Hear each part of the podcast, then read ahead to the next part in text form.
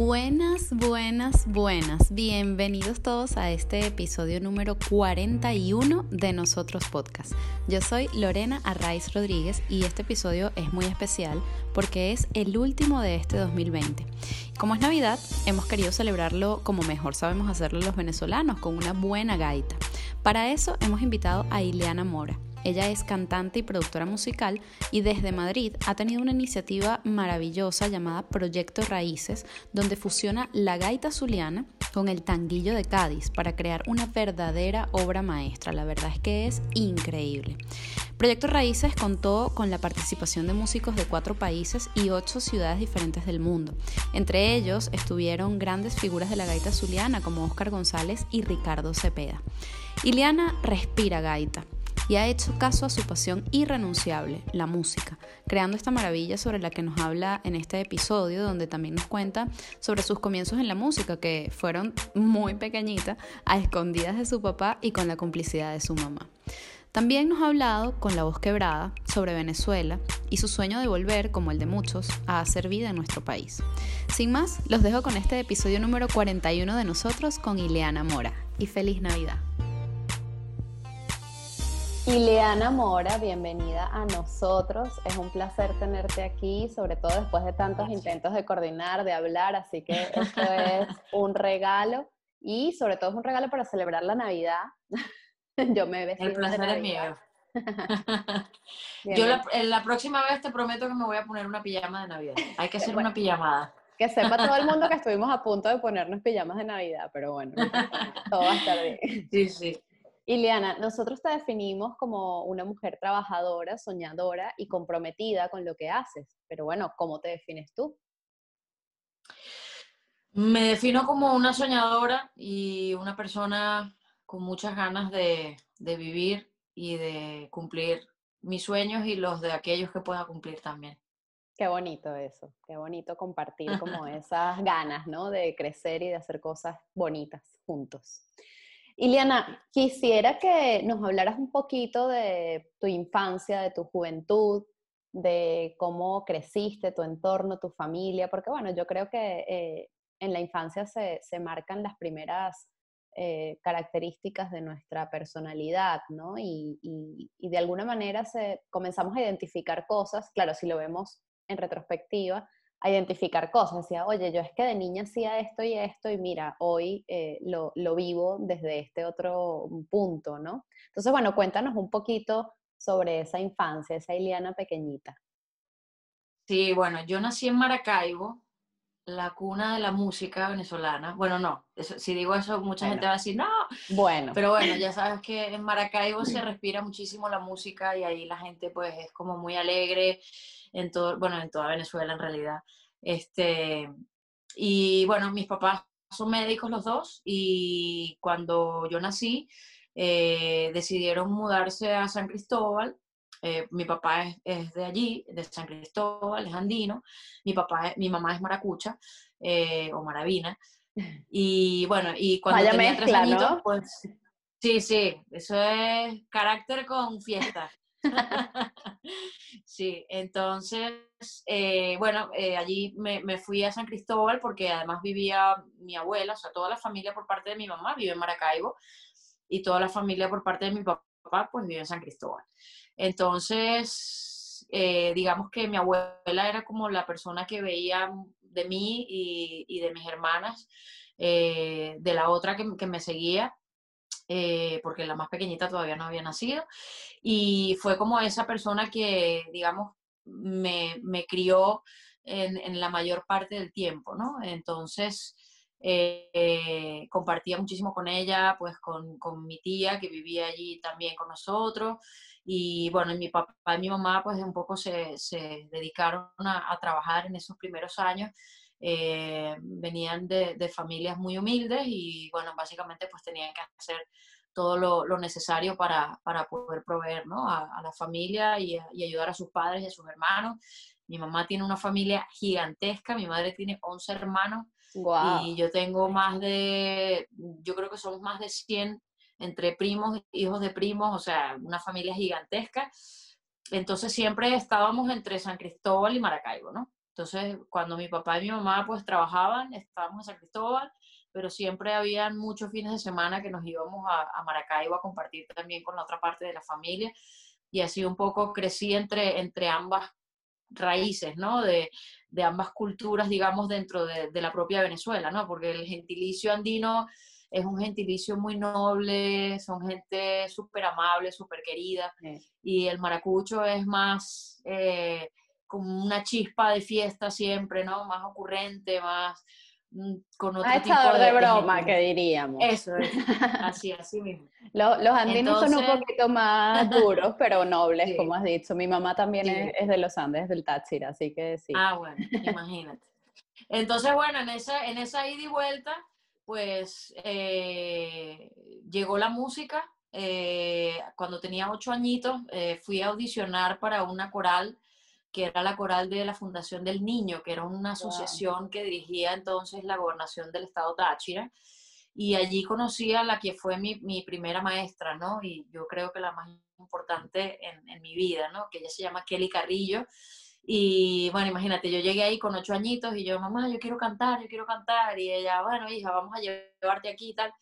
Y cuando llegué, la, la profesora me dice que no admiten niños tan pequeños, que, o sea, que yo tenía que tener 10, 11 años, que todavía me faltaba un poco más, que todavía mi voz estaba muy virgen, por decirlo de alguna manera, y que no, el programa no admitía pues niños pequeños. Y yo me puse a llorar, pero como si me hubiesen dicho, no, nada. Wow.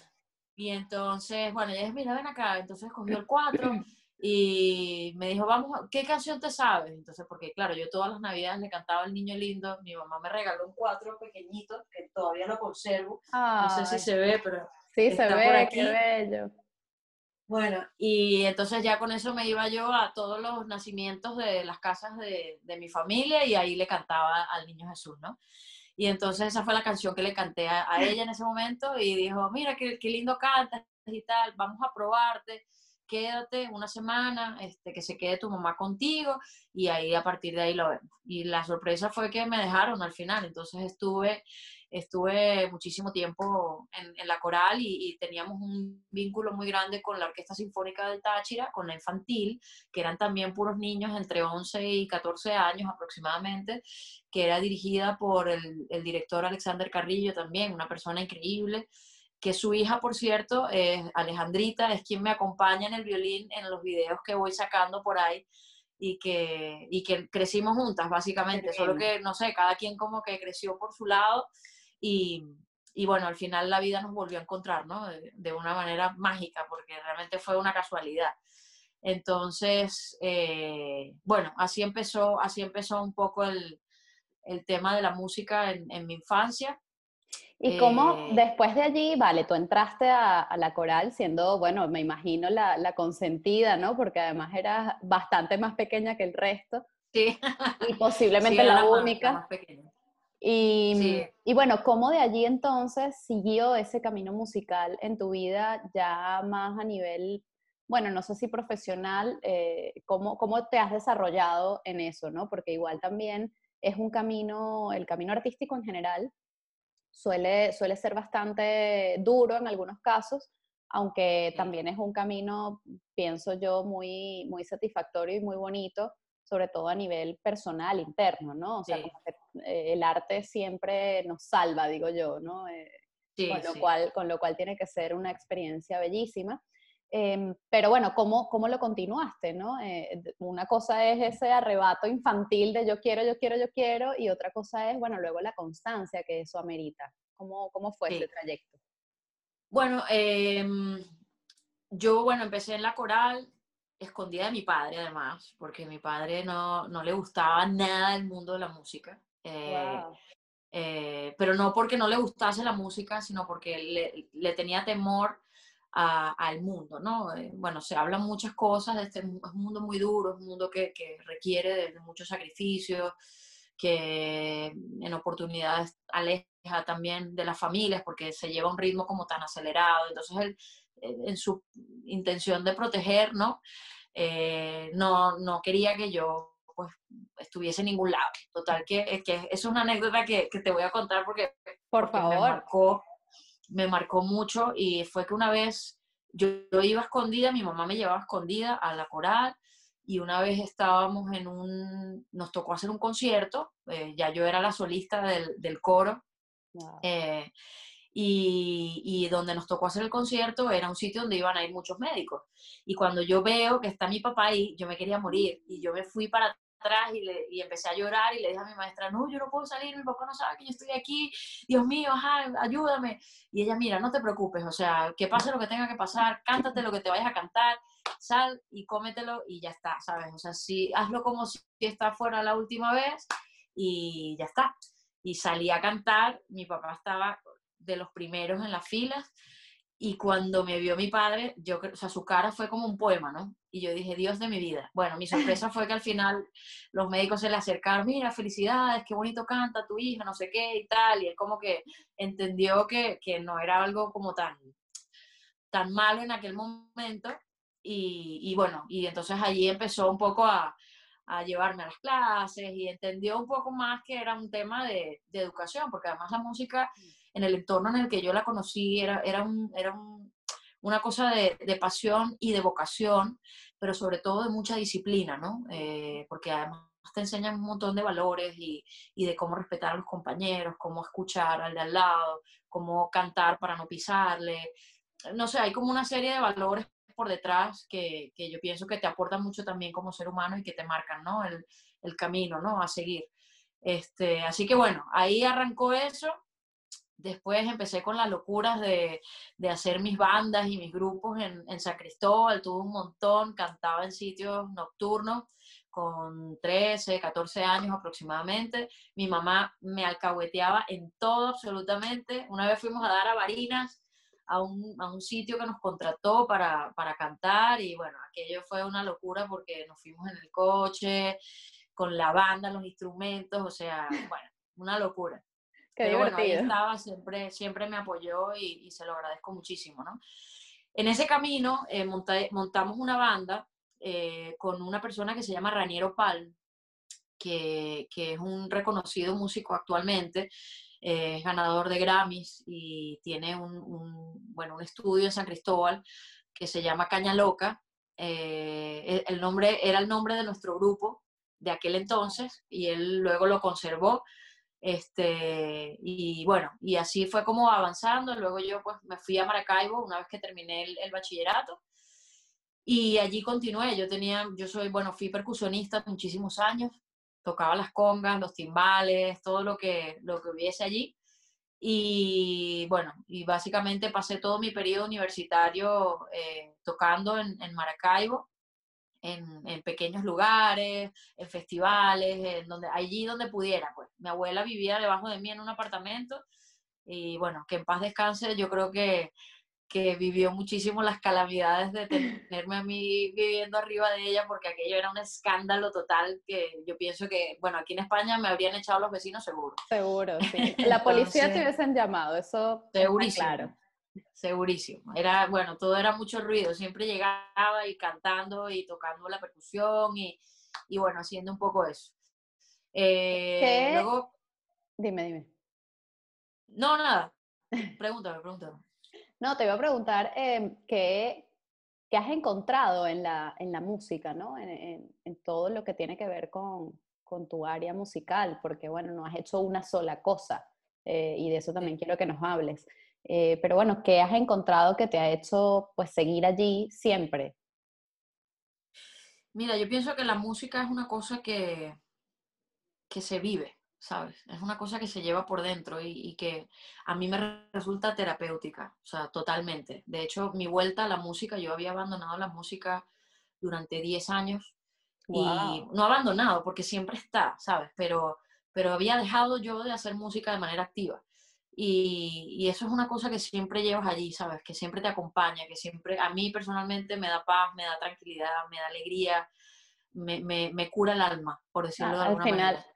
Qué bonito. Al final es que esas son las pasiones, ¿no? O sea, sí. son esas cosas que, y no las pasiones como, hay gente que tú le dices, no, es que esto es una pasión, y entonces es como si fuese algo momentáneo o, ¿sabes? Y yo creo que una pasión real eh, es eso, ¿no? Es algo que te, que te sana el alma, es algo que, sí. que no puedes evitar. Es decir, que no puedes evitar. Yo, yo pienso que la manera de, de, saber si tienes una pasión es si tienes algo que no puedes evitar. Es decir, yo necesito hacer esto, ¿no? Sí, sí, totalmente. que es más fuerte que tú y que siempre va a salir. Aunque tú te vayas 10 años de la música, ahí está. Qué bonito, qué bonito. Bueno, nada, yo allí estudié en la URBE, en, la Universidad Rafael Lloso Chacín, estudié comunicación audiovisual. Eh, me habría encantado poder estudiar música, pero en Venezuela, pues digamos que no era una carrera muy estructurada, ¿no? Eh, no había como en otros sitios, ¿no? Que, que, que hay, sí, sí, hay algunos institutos donde se puede estudiar música, pero digamos que no era como algo tan, carreras tradicionales que tan universal. Sí, exacto. Entonces, bueno, yo intenté hacerme mi vida a través de la comunicación audiovisual. Allí ejercía como productor audiovisual y fotógrafo. Eh, estuve haciéndolo por unos 10 años aproximadamente en Venezuela. Y bueno, antes de eso viví en Canadá también y allí iba muchísimo a clubs de, de jazz y tengo muchísima influencia de, de, esa música, me encanta, me, me, parece fascinante. Y después, pues nada, de Maracaibo a Madrid directamente. ¿Cuándo llegaste? ¿Qué año viniste a Madrid? Yo llegué en el 2010 a Madrid, pero aquí no había nada, ni nadie. O sea, yo llegué sola, eh, nunca había venido a Europa, eh, porque me daba muchísimo miedo los aviones. Yo tuve un accidente en un avión eh, yendo de Maracaibo a San Cristóbal con Avenza, que se explotó una turbina del avión y bueno, aquello fue un, no sé ni cómo quedamos vivos allí. Este, y es de esas cosas que te, te impresionan porque además estaba muy pequeñita, pero bueno, recuerdo los olores del fusilaje, de, muchas cosas, o sea, son cosas que, que, te marcan. al final, sí, que te marcan. Y entonces yo decía, no, yo a Europa no voy a ir en mi vida, o sea, meterme ocho horas en un avión, ni nada, o sea, ni de cerca. Y mira por dónde que, que, bueno, pues que acabé viniéndome aquí sin conocer el país y apostando por una vida en, en, España, ¿no? Cuando todavía aquí no había muchos venezolanos, donde la vida latina, por decirlo de alguna manera, no, no era no estaba muy presente. Ah, ibas a un sitio nocturno y yo creo que te ponían la gasolina 20 segundos y aquello y se acababa y ya, y era como, ah, la gasolina, 20 segundos, montate a bailar, lo que sea. Y, y bueno, ahora ha cambiado todo muchísimo, ¿no? Ahora donde vas siempre hay venezolanos, entras a un sitio nocturno y hay muchísima música latina. O sea, pienso que es la era de la música latina además, ¿no? O sea, a nivel mundial creo que está, está siendo y aquí, muy, bien recogido. Así es. Y aquí en España actualmente hay, hay muchísimos, muchísimos artistas, músicos venezolanos. Ahí hay una, yo creo que hay una muy buen, es una muy buena época en cuanto al talento venezolano desde el punto de vista musical y artístico, eh, que está bastante representado aquí en España, ¿no? Yo lo veo aquí en Madrid todo el tiempo. Eh, los chicos que están eh, músicos de calle y tal, que hacen cosas bellísimas y unos trabajos espectaculares. talento increíble. Y es, es, precioso al final, uno va caminando y se encuentra con eso y, y no sé, te, te, de alguna manera te abraza el corazón, ¿no? Es como, bueno, estamos todos aquí, qué bonito ver, eh, eh, pues qué bueno que cada quien sigue su, su pasión, ¿no? Eso. Justamente siguiendo tu pasión y estando en Madrid, Em, bueno, recientemente has llevado a cabo, has producido eh, un, proyecto llamado Proyecto Raíces, del que quiero que nos hables porque me parece sinceramente un proyecto hermoso, en el que han logrado juntar tú y todo ese equipo enorme y maravilloso de gente, eh, han logrado fusionar de alguna manera ¿no? la gaita zuliana eh, con, con, el tanguillo de Cádiz. Mucha fresca está la madrugada y en aurora maracuya una inmensa voz escucha, es el bardo que sus gaitas anda, deleitando a quien lo escucha. Que me parece alucinante. o sea, por favor, cuéntanos sobre ese proyecto. Mira, eso fue una iniciativa súper linda porque, bueno, esto de la música empieza porque en diciembre eh, yo me quedé sin trabajo. Con todo esto de la pandemia y todo lo que pasó, eh, vino en mi vida como una pausa, eh, además muy necesaria, eh, porque iba a apostar hacia mi proyecto personal como consultora, porque aquí me dedicaba a hacer marketing y negocios, al final, ¿no? De, de, un sector que no tiene nada que ver con la música, o sea, yo me dedicaba a la parte de gambling del sector del juego. Entonces, eh, es como si hubiese venido en un avión a 3.000 kilómetros por hora y de repente te detienes y, y, dices, Dios, ¿qué hago yo ahora? ¿Sabes? Eh, ahora mismo pues no, no se puede continuar con el plan que tenía. Em, entonces me dice alguien, mira, pero ¿por qué no te pones a hacer música otra vez? Y yo, mira, sí, voy a, voy a, voy a retomar la música. Siempre hay un alguien que nos rescata y nos vuelve a poner en el camino, ¿sabes? en el camino, sí. Vale, Sí, brutal, brutal. Entonces en ese camino, pues bueno, empecé a, bueno, ya yo conocía a Héctor Uribarri, conocía a Diego Miquilena. Diego Miquilena eh, es el que hizo el, la cortina de este podcast. Ah, sí. Gracias oh, a Héctor, que es un gran amigo, y, y bueno, eh, entre ellos hicieron el, el, toda la cortina de este podcast. Yo los quiero muchísimo. Yo, para mí, son como mis, bueno, casi como mis hijos, porque los llevo arreados todo el día, ¿no? Estoy ahí dándole collejas todo el rato, ¿no? Pero, pero bueno, eh, hicimos una amistad muy bonita y, y, bueno, la música empezó a surgir y empecé a recibir como contactos de gente con la que no hablaba hace 10 años y empecé como a reconectar otra vez y entonces era, mira, es que se me ponen los pelos de punta, o sea, es que fue así como un, un, un regreso brutal y claro, y luego de que pases tus 10 años sin hablar con, con, mucha gente, te das cuenta que muchos han continuado el camino en la música, que ahora son exitosos, que son profesionales, con, que han ganado premios, que están en una situación muy privilegiada. Este, Mario Cáceres, por ejemplo, eh, que cantaba conmigo en los karaoke de Maracaibo, o sea, que estábamos ahí vacilando y, claro, y sabes, como que cada quien agarró su rumbo. Y entonces empecé como a, a reconectar toda esa gente y me vi como en la necesidad de, de volver a hacer la música que de mi tierra, ¿no? O sea, de, de, Maracaibo, ¿no? Entonces, yo digo, mira, yo quiero hacer gaita, yo quiero hacer música, tal. Entonces, hablé con, con, con, hay un señor que yo adoro muchísimo, que me abrió sus puertas en Maracaibo, que se llama Felipe Burgos, y yo le digo, papá, y entonces él me dice, mira, hijita, pero ¿por qué no haces un tema con Oscar González? Conflicto, no sé qué. Bueno, al final me pongo en contacto con Oscar y Oscar me dice, mira, vamos a hacer un tema, vamos a hacer este tema, vamos a hacer conflicto. Y yo, mira, Oscar, sí, yo lo quiero hacer, pero mira, a mí me gustaría como dar un planteamiento diferente. Este, vamos a, déjame pensar un poco cómo podemos estructurarlo. Y él me dijo, mira, agarra el tema, lo volteas como tú quieras que yo te doy la libertad plena para hacer lo que quieras hacer. Y entonces ahí, en ese momento, surge el proyecto, ¿no? Entonces empiezo un poco a trabajar con los músicos, la parte musical, con Julio Alcocer, que es un percusionista de Caracas, que es brillante, o sea, el señor es increíble, o sea, te lo digo de corazón, no porque trabaje conmigo, sino porque lo he visto en acción y es un señor increíble y además muy culto en, el ámbito musical domina muchísimo, tiene mucho tiempo en España también y, ha estudiado mucho los géneros flamencos y conoce muy bien, de hecho, su, desempeño en España ha sido, la mayor parte ha sido con, el flamenco, ¿no? Y con bailadores y, y súper metido en ese mundo, ¿no? Entonces, eh, hablando con él, eh, empezamos a hablar sobre el tanguillo de Cádiz, porque es un, ritmo que tiene el mismo compás que la gaita, que está 6 por 8 y entonces, mire, si sustituimos este, los elementos de la gaita por elementos flamencos, o sea, que en vez de una charrasca hay unas palmas, que en vez de un cuatro hay una guitarra, que y empezamos como a, a, hacer ese ejercicio creativo de, de, lo que aquello podía ser.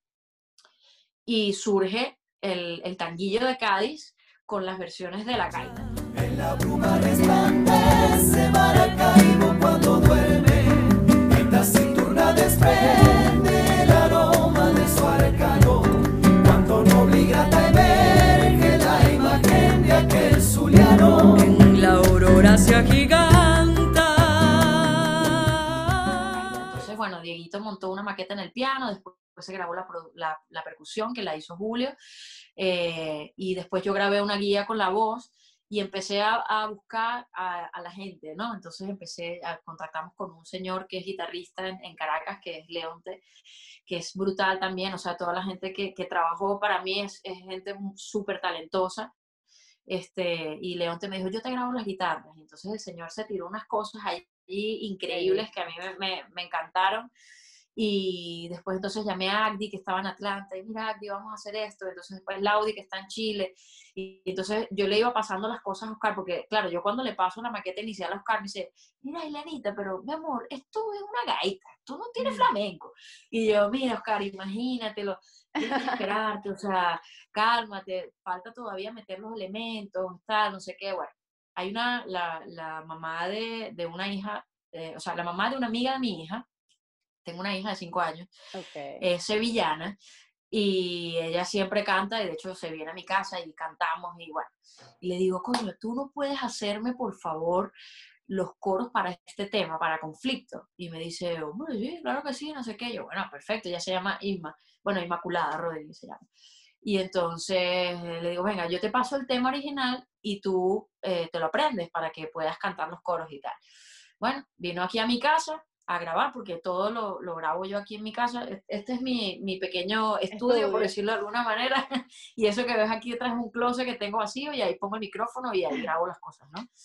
Este, Así estamos en, esta, en esta época de, de, teletrabajo. De pandemia, sí, de pandemia, de encierro y de, y de resolver.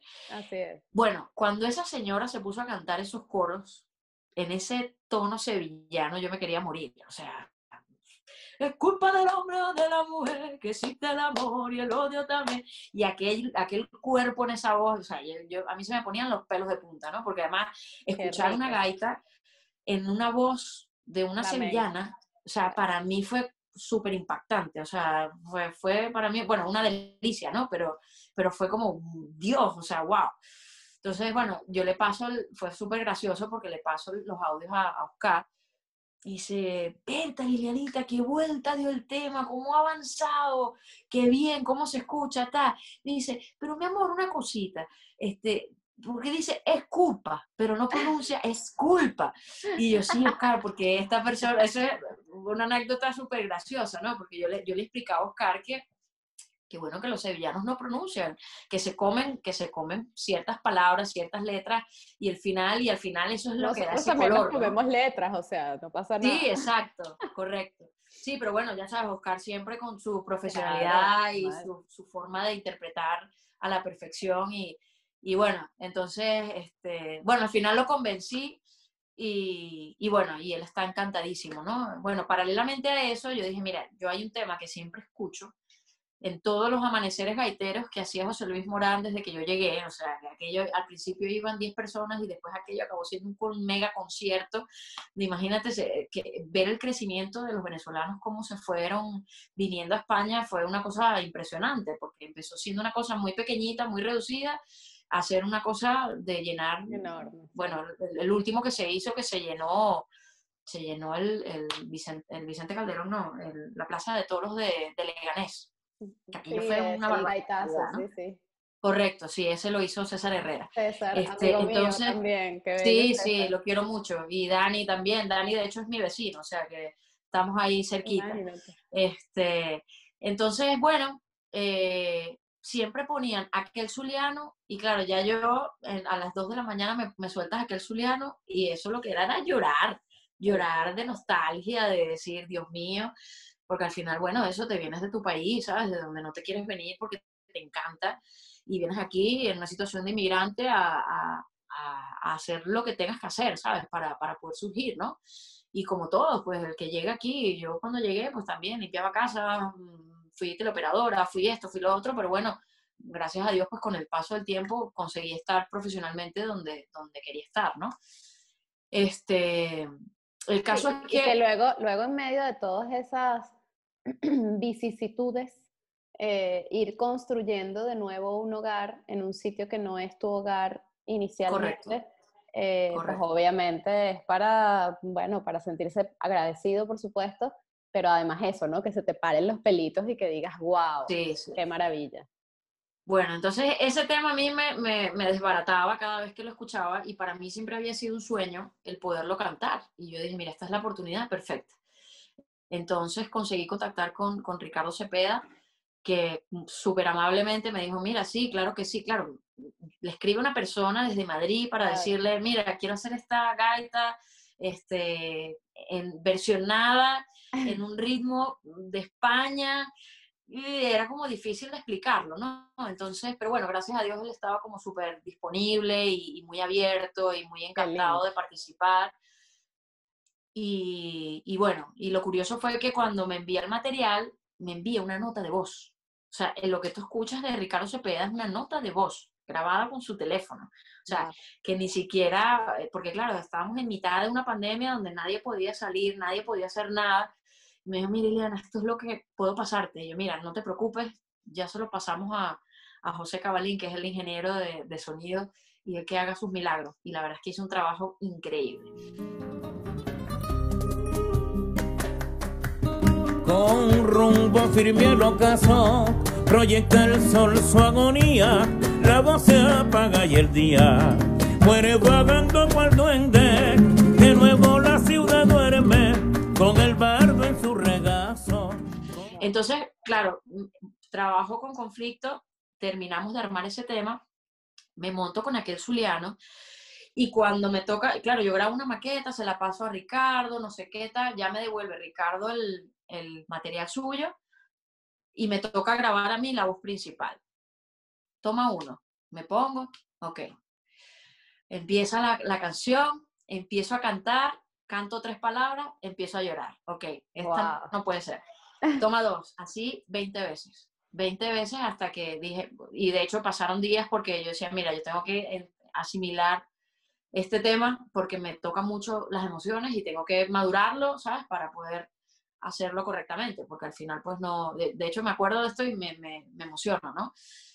Y bueno, y finalmente se cantó y, y, después se juntó muchísima gente. Bueno, en los coros participó Héctor, participó Agdi, participó Laudi, participó José Manuel Montenegro, que es un cantante precioso, increíble. O sea, yo era su fan cuando, cuando todavía no nos conocíamos porque él canta precioso y, y, lo conocí en un concierto suyo al que fui, por cierto, y, estaba cantando unas canciones de Ilan Chester, que si no lo han escuchado, búscanlo porque es increíble.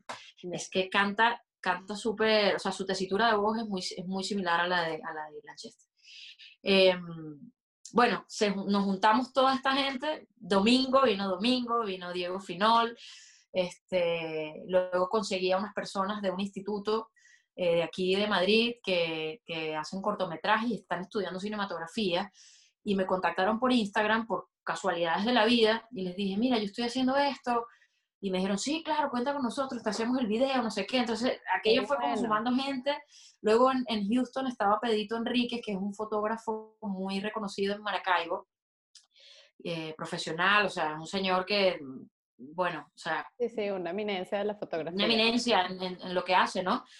Y conseguí que, que, nos apoyara también en la parte del video, más encantadísimo con, con, su esposa Lenita, que siempre trabajan juntos, y, y, fue maravilloso. O sea, fue como que todo se empezó a dar, a dar, a dar, a dar, y aquello que empezó siendo un proyecto de cuatro personas, de tres personas, se convirtió en un proyecto de 20, somos 26 personas en cuatro países, en ocho ciudades, o sea, que ya la guindilla del pastel, como digo yo, la puso Camacho Tatú cuando me dijo, mira, yo te pinto el cuadro para que hagas el cover de, de, aquel zuliano, y ahí dije yo, mira, apaga y vámonos, o sea, esto ya más perfecto no, no, puede ser, o sea, brutal. Eso, o sea, eso es la pasión, o sea, sí, sí.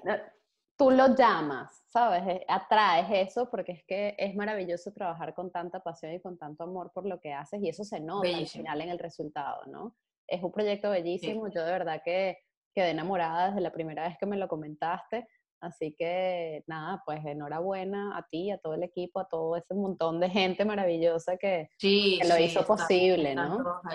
Sí, no, y, y, además fue muy, fue muy bonito porque me permitió reconectarme con mis raíces, por eso le llamé Proyecto Raíces, porque al final era mi, mi objetivo, el reconectar con la música, pero acabó reconectándome con muchísima gente que hace muchísimo tiempo que no, que no hablaba.